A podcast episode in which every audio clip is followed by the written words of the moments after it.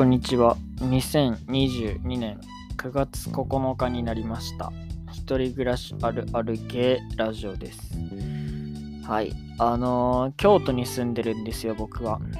なので、あのーまあ、修学旅行生がどの時期も割といたりとか、まあ、5月にいることもありますし、6月にいることもありますし、まあ、7、8月はあんまりいないですけど、また9月になってね、修学旅行生が京都の街にも増えてきたんで、まあ嬉しいことなんですけど、あの、まあ修学旅行生以外にもね、まあ、旅行で来る人ってよくいると思うんですよ、京都にね。で、まあ、雰囲気から大体わかるわけですよね。バス乗ってる感じ、電車乗ってる感じで、この人京都の人だなとか、旅行できてるなとか、大阪からちょっとあれだなみたいな人とか、まあいろいろいて、まあ見分ける一番の方法は、えっとね、京都で、あの、551のね、蓬莱の肉まんの紙袋を持ってる人、京都駅で。あれは確実に地元民じゃなくて、あの、京都に来た人ですね。はい。蓬莱は、まあ多分大阪が一番あれなんでしょうけど、まあ京都にも、京都駅のね、あの、地下、駅地下、駅ビルの地下にあるんで、まあ京都駅でそれを持ってる人はね、絶対観光客なんですけど、で、観光客でですよ、あの、たまにですけど、あの、バスの中、まあ、電車の中でもいいんですけど、まあ、京都はバスの街なんで、バスの中ってことにさせていただきたいんですけど、えーバスの中でね、ガイドブック、ルルブとか、ジャランみたいな、そういう系のね、本を持ってる人がね、いるんですよね。はい。なかなかね、見かけると、おってなって、まあ、なるほどなっていう感じで、その人らのね、あの、評価というか、きなのか嫌いなのかを自分の中でね、決めかねてるんですけど、まあ意外と、あの、好きの勢力がね、優勢なので、ガイドブック持ってる人は好きということにしたいんですけど、あの、スマホ眺めてるやつの100倍かっこいいですよね。本当に、ガイドブック持ってる人は。スマホで見るよりはね、多少はいい情報が入ってくるような気がしますからね。はい。あのーやっぱ本っていうのはいいもんですよ。印刷物っていうのはね、あの、携わる人がかなり多いと思うので、あの、それだけでもね、ある程度の、あの、まあ、あれが担保されてますよね。その信用できるあれが信憑性がね、あの、集団の自浄作用みたいなのも働くと思いますし、なのでね、まあ、スマホ眺めてるよりは100倍かっこいいなっていうこともあるんですけど、あの、バスの中でね、あの、それを見てるがゆえに、その京都の街並みをね、見てない人がいるんですよね。ガイドブックを見ちゃって。ここ今めっちゃ和のテイスト強くて、京都感強くて、面白いよ、外見たらって、窓の外見たらって思うのに、あのーガイドブック見てる人はね、ちょっともったいないなっていう感じがしますね。はい。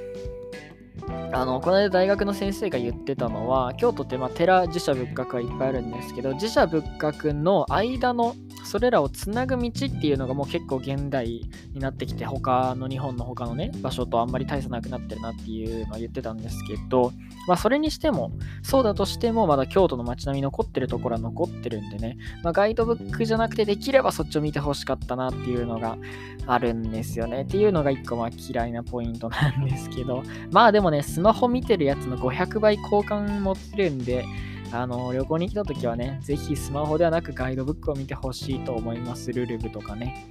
はい。で、まあ、ガイドブックよりできれば、あの、外の街並みをね、見てほしいかなと思います。で、一番はですね、あの、旅行先でカメラをぶら下げてる人、首からね、あの、おしゃれなカメラを。あの人はね、めちゃくちゃ好きですね。はい。あまだ会ったことないんですけど、もしいたらね、話しかけちゃうぐらいには好きですね。どんな写真撮れましたかって。はい。カメラはね、あのわかんないんですけど、好きですね。写真は好きです。はい。絵も音楽も好きですけど。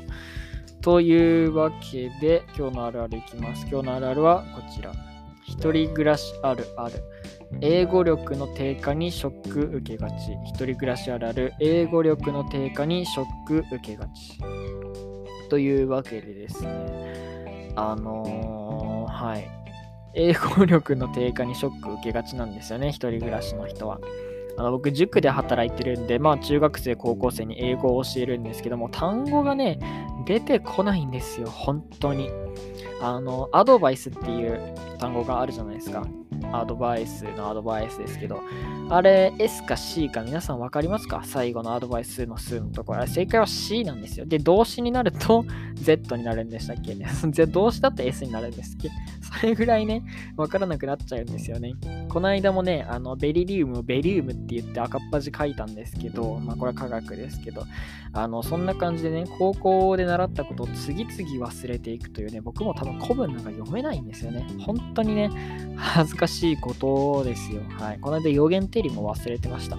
本当に情けないことですというわけでね、えー、明日のあるあるいきます。明日のあるあるはこちら。一人暮らしあるある。〇〇が一番緊張しがち。一人暮らしあるある。〇〇が一番緊張しがち。というわけで、これはバイトのことですね。バイトで、まあ、たまにこれすることあると思うんですけど、一番緊張するんですね、この仕事が。